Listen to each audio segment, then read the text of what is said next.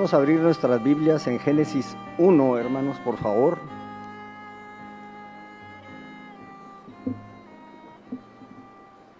Génesis 1 y leamos el verso 26 al 28.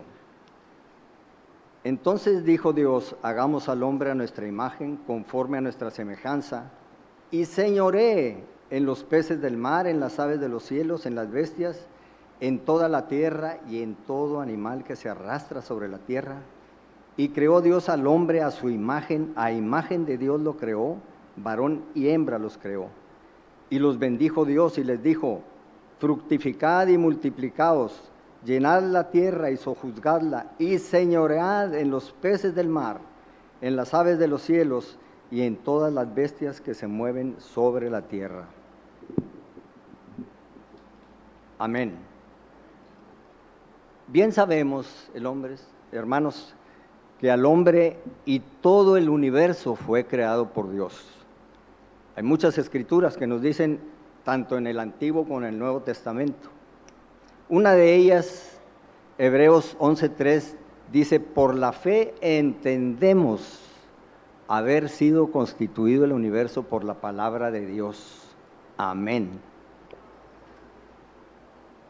Y lo entendemos, hermanos, por la fe que Dios ha implantado en nuestros corazones. Si no, fuésemos como el mundo, como los inconversos, que no creen, pero nosotros lo creemos firmemente. Todo lo que vemos y lo que no podemos ver como el mundo espiritual, todo fue creado por Dios. Él es nuestro creador. Y dice la escritura, hermanos, que todo lo hizo para que el hombre se alegrara y se regocijara en su creación. Génesis 2.9 dice que hizo nacer todo árbol delicioso a la vista y bueno para comer. O sea, un árbol, e, él no dice hizo las montañas preciosas, los mares, los cielos, un árbol simple para que nos deleitáramos en verlo, en su tallo, nos llama la atención los árboles, hermanos, altísimos, frondosos, una sombra maravillosa, y no se digan sus montañas y toda su creación, hermanos. Cientos y cientos de especies de pájaros con trinos diferentes, con colores diferentes, cientos y cientos de flores preciosas, con los colores igualitos, sin variar un solo puntito en cada especie. Qué maravilla, hermanos. Las montañas, simplemente la Huasteca, hermanos. Qué diseño del Señor hizo en, esa, e, en ese cerro, en, esa, en esas montañas. Preciosos, precioso. Él nos hizo de tal forma que tuviéramos deleite, que nos maravilláramos en su creación. Amén. Con razón, el salmista dice, cuán maravillosas son tus obras, oh Señor. Hiciste todas ellas con sabiduría.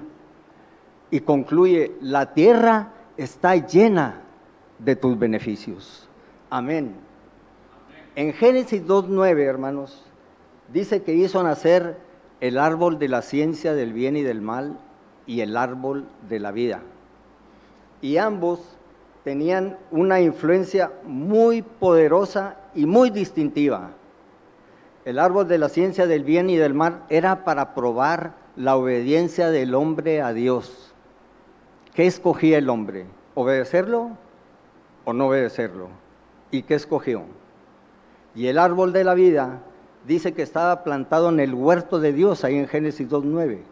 Y en Apocalipsis 2.7 dice que estaba plantado en medio del paraíso de Dios. Qué hermoso, hermanos. Qué hermoso el paraíso.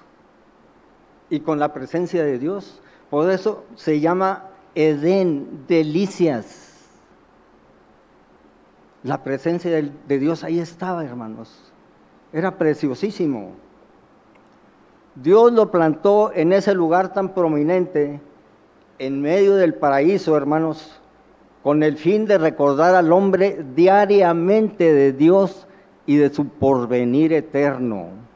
Y el fruto de ese árbol, dice la escritura, que era tan especial o es tan especial y único que si el hombre comía de él, viviría eternamente.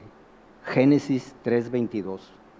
Y también Dios le dio un lugar muy especial en el hombre para morar, en el corazón, porque aquí está la fuente vital del hombre y el centro de los pensamientos. Mateo 15, 19, léanlo.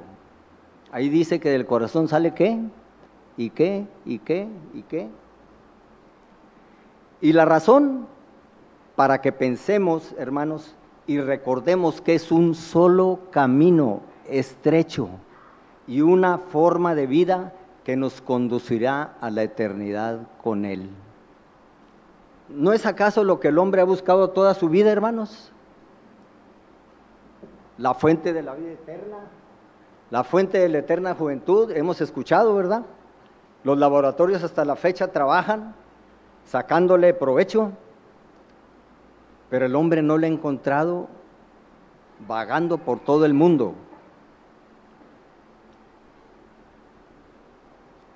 ¿Por qué quiere el hombre encontrar la fuente de la vida eterna? Porque no quiere morir.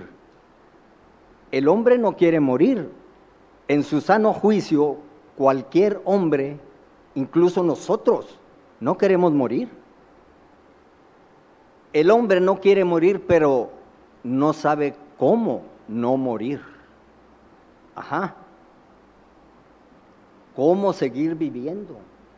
El hombre no sabe, hermanos, que hay una eternidad delante de él para bien o para mucho mal. No lo sabe. Por eso es necesario predicar la palabra de Dios.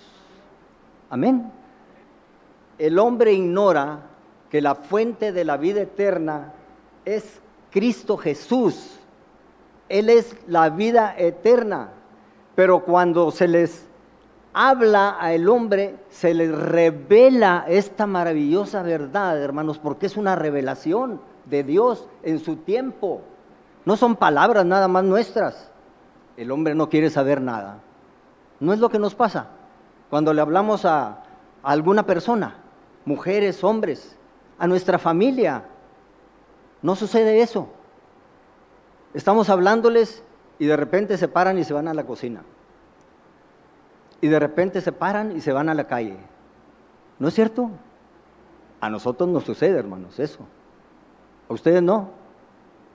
Esa es la reacción.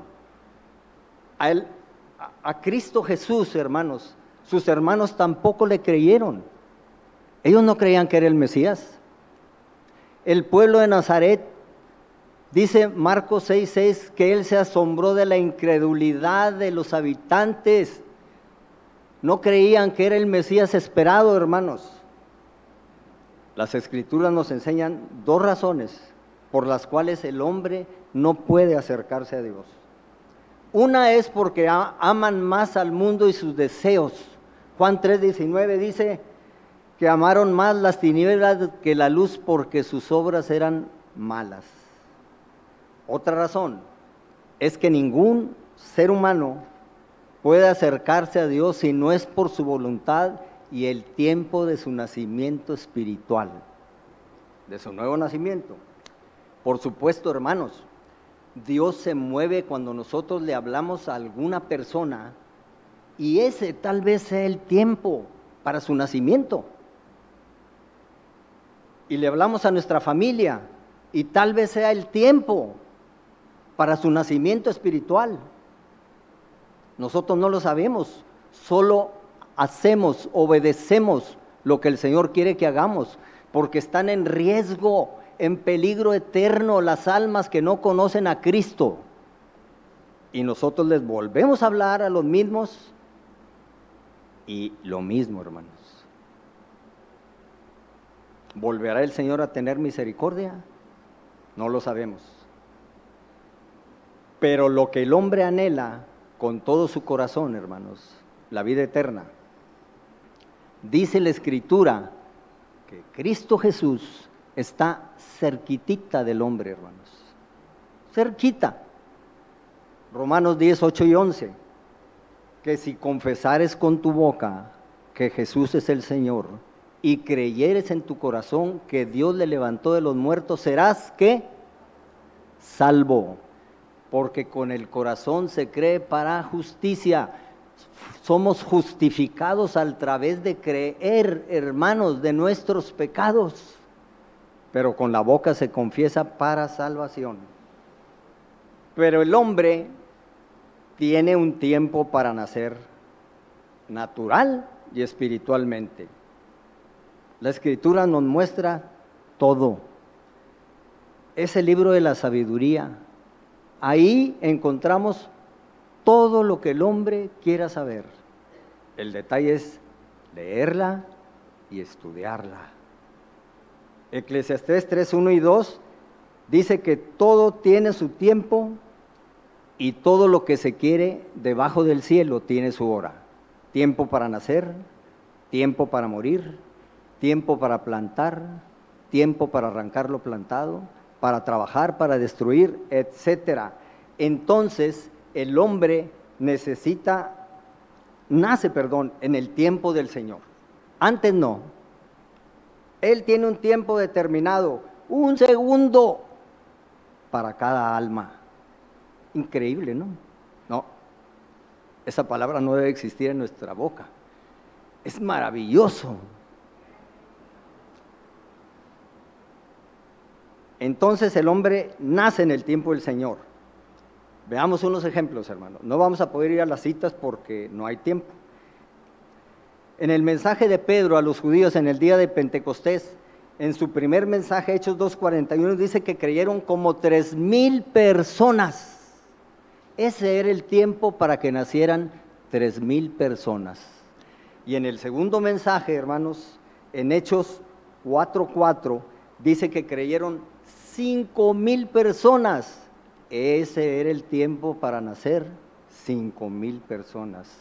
Hebreos 8 dice que Felipe evangelizó el etíope eunuco. Hechos, perdón, Hechos 8, perdón.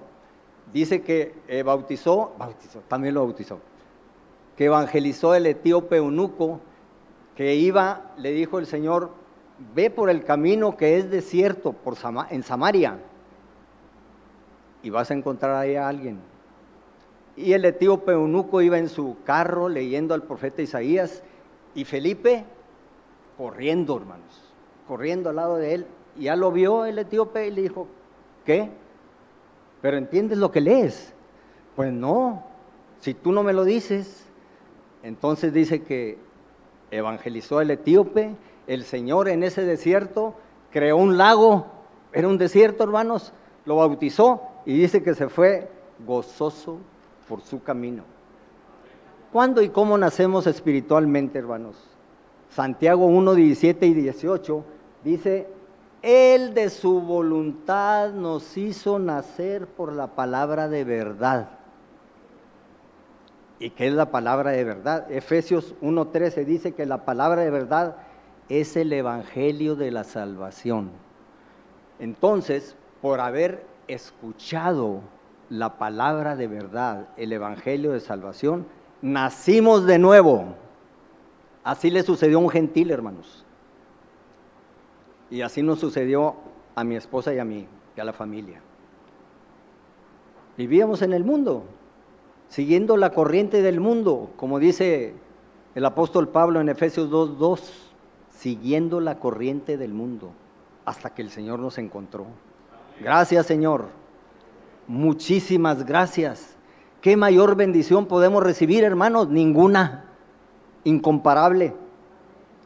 Vamos a Hechos capítulo 10, hermanos, para ver ese milagro del Señor. Verso 1. Había en Cesarea un hombre llamado Cornelio, centurión de la compañía llamada la italiana, piadoso y temeroso de Dios con toda su casa y que hacía muchas limonas al pueblo y oraba a Dios siempre.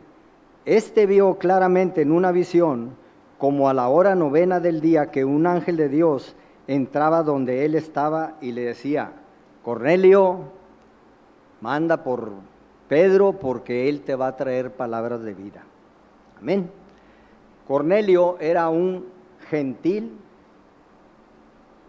que tenía unas virtudes maravillosas, hermanos. Entonces dice que él era piadoso, temeroso de Dios, que oraba, que ayunaba, que hacía muchas limonas y era justo. ¿Les gustaría tener esas virtudes, hermanos? Él era un gentil romano, era un oficial romano. Y los romanos aplicaban sus leyes, sobre todo Israel, por el dominio absoluto que tenían sobre la nación judía. Entonces Cornelio, que era un oficial, un centurión, él tenía que obedecer órdenes. Y pensamos que él encarcelaba a la gente, la castigaba duramente, hermanos, y hasta quitaba la vida si, recibía alguna orden. No dudamos. Él era un soldado. Y a pesar de llevar una vida tan estricta como soldado, una disciplina, él tenía un corazón para el Señor y un carácter noble y piadoso, según leemos. Y él fue atraído por el Señor a través de su pueblo. Amén. Dice el verso 2, que amaba a su pueblo, al pueblo de Dios. Y el verso 22 de ese mismo capítulo de Dios dice que tenía un testimonio, buen testimonio en toda la nación judía. La Biblia de las Américas dice que era muy estimado por toda la nación judía. Yo no estudié eso, pero tal vez era en Cesarea donde él vivía. Pero ahí dice, toda la nación lo estimaba. Cornelio, hermanos, sabía que el Dios de los judíos era el verdadero Dios y que era un Dios que amaba a su pueblo. Él sabía de tantos dioses que tenían los romanos y de todos los pueblos, pero él sabía que ese Dios de los judíos era el verdadero Dios por el Espíritu de Dios, hermanos. Él, hermanos, aprendió que su alma era eterna y que su alma necesitaba una salvación. Y que el Dios eterno tenía una eternidad para él y para su familia.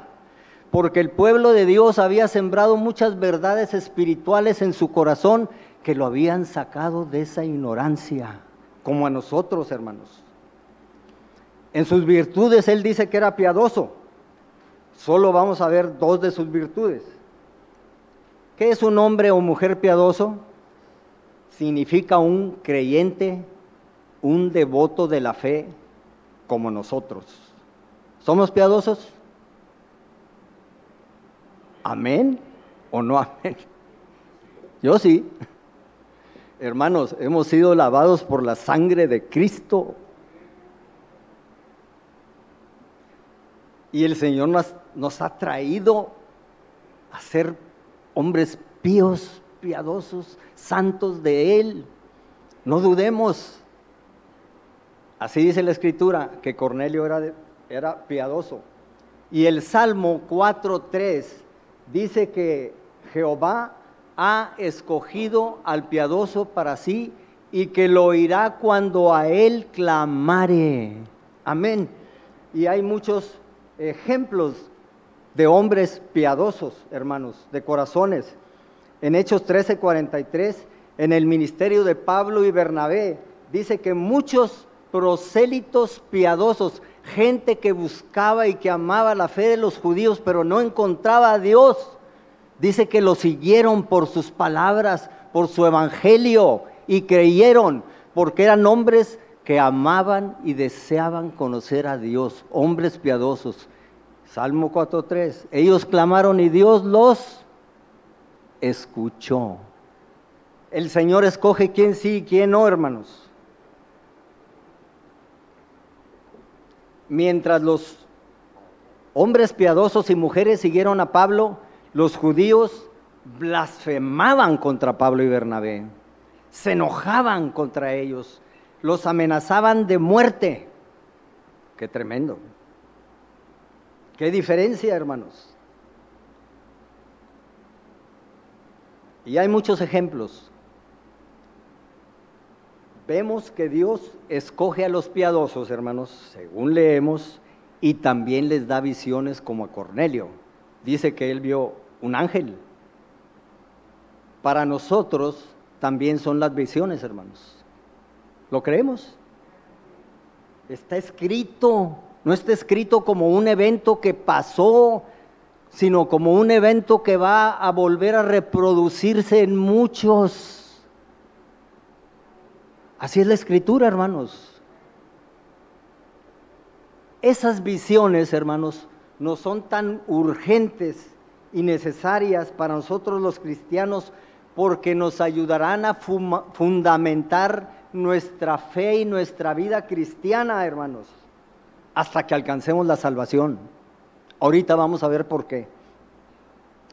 Serán más que una motivación que nos avive para continuar porque nos traerán una firme esperanza eterna.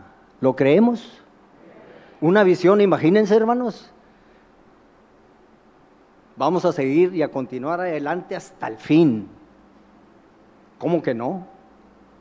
¿Queremos afirmarnos en el camino del Señor? Es una pregunta. Pidámoselas. Él nos escucha.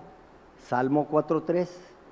Insistamos, hermanos, y creamos, porque hay una promesa preciosísima precisamente que está por cumplirse, es para estos tiempos y es para la iglesia actual. Amén. Vamos a Hechos 2, hermanos. Hechos 2 nos habla de una promesa dada por el Señor muchos siglos antes, para que se cumpla en estos tiempos, hermanos. Es para hoy, porque es para los últimos tiempos Leamos el verso 16, verso 17 y el verso 21. Y en los postreros días, dice el Señor, derramaré mi espíritu sobre toda carne, la gloria de Dios vista en la tierra en toda su plenitud, hermanos. ¿Y vuestros hijos y vuestras hijas qué? ¿Y vuestros jóvenes qué? ¿Y vuestros ancianos y de cierto sobre mis siervos y sobre mis siervas en aquellos días derramaré mi espíritu y profetizarán. Verso 21, y todo aquel que invocare el nombre del Señor será salvo. ¿Por qué? Porque su gloria llenará toda la tierra. Qué promesa tan preciosa, hermanos. El Señor nos da a conocer sus verdades para que nos afirmemos en sus caminos. Y dejó el cumplimiento de esta profecía para estos tiempos, porque Él conoce, sabe desde tiempos antiguos que va a ser un peligro terrible para toda la iglesia. Yo pienso que por eso dejó esa, esa profecía y todo ese derramamiento de bendición del Espíritu Santo sobre la iglesia por el peligro en el que estamos y en el que estaremos, hermanos. Un mal paso con tanta tentación, con tanta inmoralidad, con tanta perversión, con tanta muerte, y nos perderemos. Cuidado. Hago un paréntesis muy importante ante el peligro en medio del cual vivimos, hermanos. Porque así como en estos últimos tiempos será de grande gloria, será de un peligro terrible, como volvemos a repetir. Ya está en acción la apostasía, hermanos. Segunda de Tesalonicenses 2.7, primera de Timoteo 4. ¿Qué es la apostasía? Es salirse del camino de Dios, es dejar el camino de Dios, es darle la espalda a Dios, es caer de su gracia, es morir. Mucho peligro, hermanos. Comezón de oír. Ah, mira, eh, en mi iglesia hay una doctrina tan suavecita, no te lastima, te bendice, te ayuda, se compadece de ti. Cuidado, hermanos. no seamos incautos. Estamos viviendo en los últimos días. El apóstol Pablo dice que es doctrina de demonios, hermanos. Otra cosa pequeña, muy pequeña, parece insignificante, pero es un peligro terrible, hermanos. La falta de ejercicio espiritual, la lectura de la palabra. Ay, es que me canso, me da mucho sueño cuando empiezo a leerla. La oración, ay, el Señor no me responde, le he estado pidiendo por tiempo y, nada. El ayuno, espiritualmente sigo igual, hermano, fíjate, de nada me sirve. Escuchar las predicaciones, ay, hermano, este, yo me canso mucho y, y ya quisiera que terminara, los domingos sobre todo, me da mucha hambre y quiero irme a las tostadas mejor. Esas cosas, hermanos, pequeñas, insignificantes, a nuestro parecer, son un peligro terrible porque nos estamos alejando del camino de Dios. Los caminos de Dios son espirituales. Si nosotros empezamos a fallar en esas pequeñas cosas, nos vamos a extraviar de ese camino y no lo vamos a encontrar, hermanos, porque son espirituales. ¿De qué forma nos va a pasar? Ya no tenemos interés, no tenemos deseos de ir, porque nos perdimos del camino. Amén. Miren, no tiene esto vuelta de hoja, hermanos. Es solo dos caminos delante del hombre, el de Dios y el cielo y el de Satanás y el infierno. ¿O hay un tercer camino? No hay, hermanos, un tercer camino. Si nosotros dejamos al Señor, hermanos, el enemigo nos va a esperar con los brazos abiertos, nos va a hacer una fiesta, nos va a querer destrozar porque dice que anda como león rugiente, hermanos. Es lo que Él quiere, hacernos tropezar. Amén. La apostasía ya está en acción, hermanos, la vemos. Solamente, hermanos, por la misericordia de Dios es que permanecemos los que aquí estamos, porque no somos tan santos, ni tan piadosos, ni, ni tantas virtudes tenemos, hermanos. Él nos sostiene con su misericordia. Otra peligro, hermanos, el Internet destruye la vida espiritual del cristiano. El Internet, si no se usa adecuadamente, destruye la vida espiritual del cristiano. Otro peligro, hermanos, muy terrible.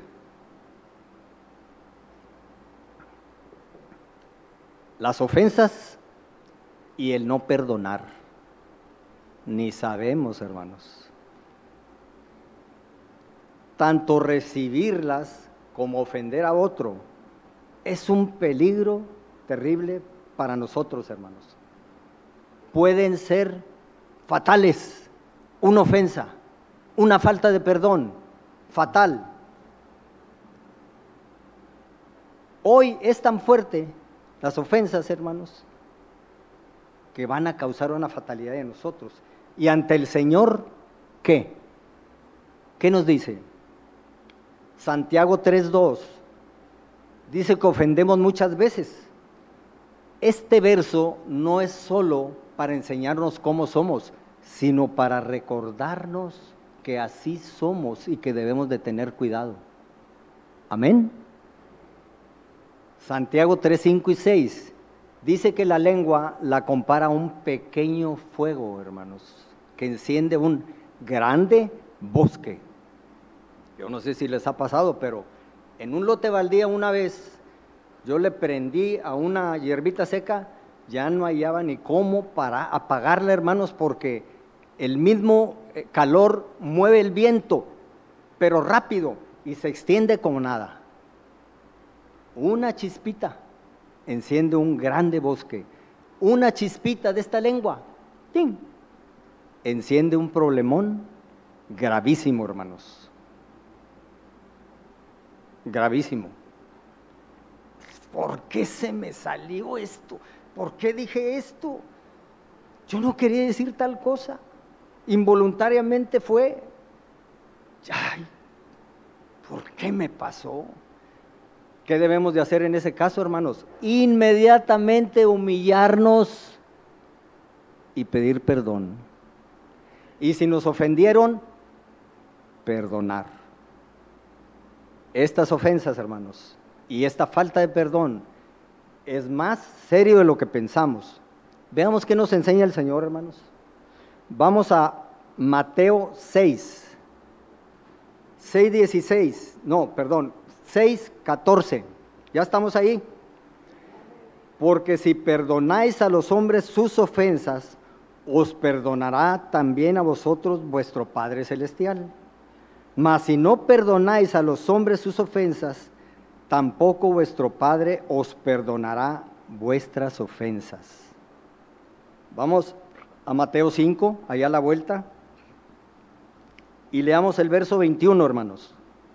Oísteis que fue dicho a los antiguos, no matarás, y cualquiera que matare será culpable de juicio. El asesinato como paga es muerte al asesino. Es lo que nos está diciendo, ¿verdad?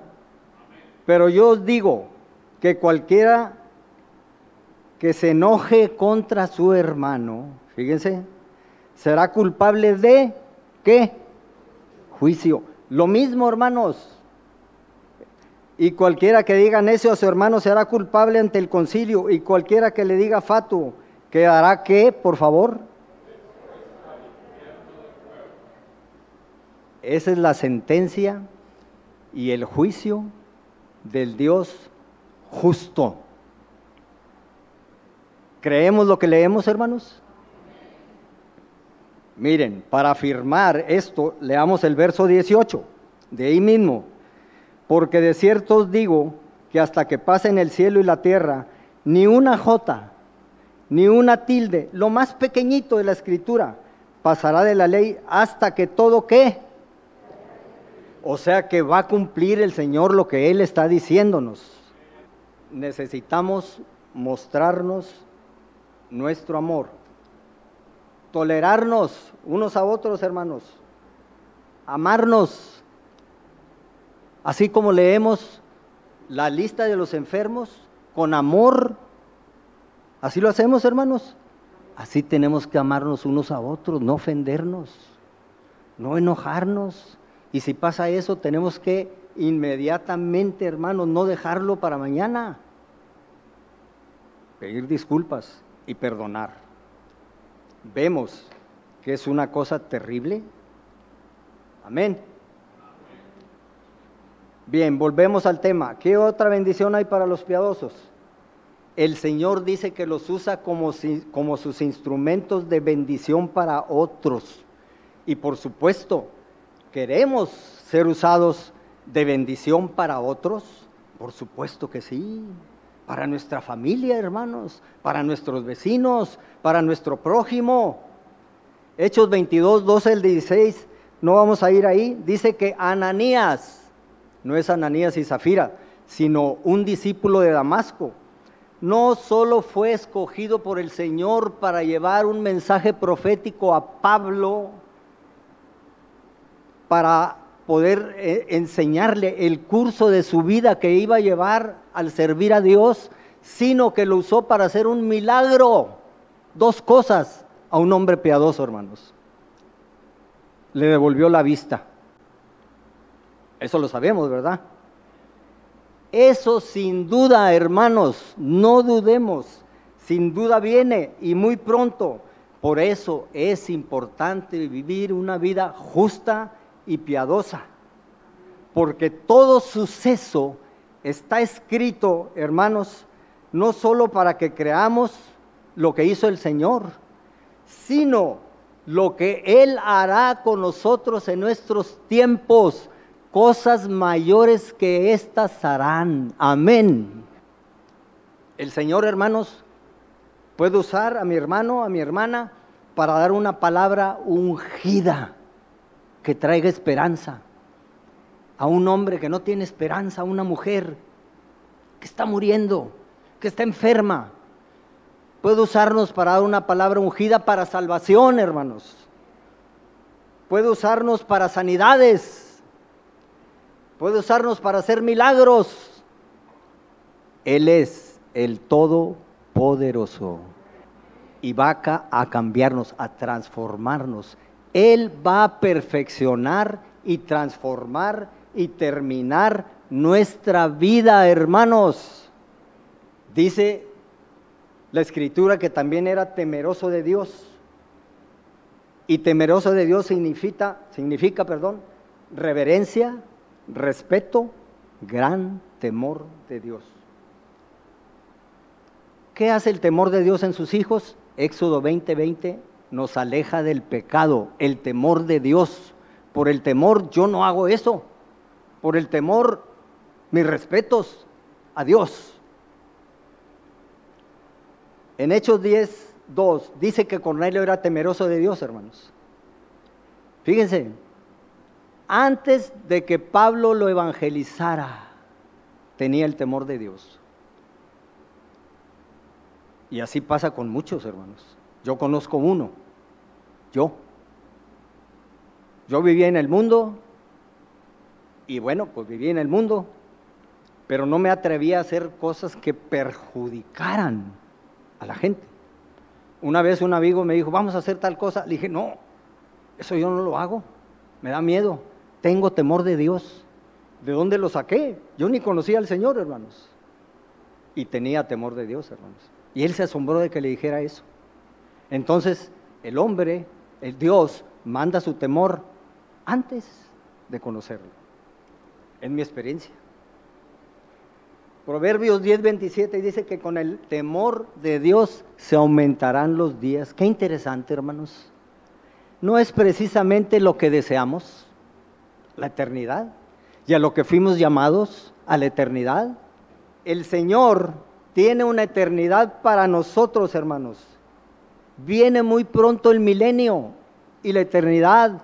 Algunos llegarán, muchos llegaremos, o quién sabe, pero si no llegamos al milenio, vamos a morir en el Señor, Él nos va a recoger y después a la eternidad. Pero eso sí, hermanos, vamos a vivir pronto en un mundo muy diferente a este. ¿Lo creemos? Qué precioso, hermanos. Qué precioso. Pero eso sí, hermanos, sin el temor de Dios, si no lo cultivamos, esas promesas van a ser inalcanzables y esas metas. La falta de temor, ¿qué consecuencias provoca? Sabemos la historia de Ananías y Zafira, hermanos. Un par de cristianos que tenían el temor de Dios. Así vivían, hermanos, por supuesto. Trataron de realizar un acto que iba a ser bien visto por la iglesia, hermanos. Pero Dios, que sabe todo, lo vio como un robo y murieron. Lo sabemos. ¿Qué pasó con el temor de Dios, hermanos? Por la codicia del dinero y otros problemas que nosotros tenemos, que hemos puesto delante de Dios para que nos ayude, hermanos, trastabillamos y caemos. Ellos hicieron un lado el temor de Dios por la codicia y murieron. Primera de Corintios 10, dice, mas estas cosas se escribieron como ejemplo para que no codiciemos cosas malas. Hermanos, pidámosle al Señor que avive, engrandezca sus virtudes en nosotros para que alcancemos sus promesas y la eternidad con Él. Amén. El Señor inició la vida de un hombre, o del hombre, perdón, en un paraíso terrenal el anhelo de su corazón es que toda su iglesia y hombres que aún no lo conocen, terminemos nuestra vida en su reino y en su paraíso celestial. Amén. Que Dios los bendiga, hermanos.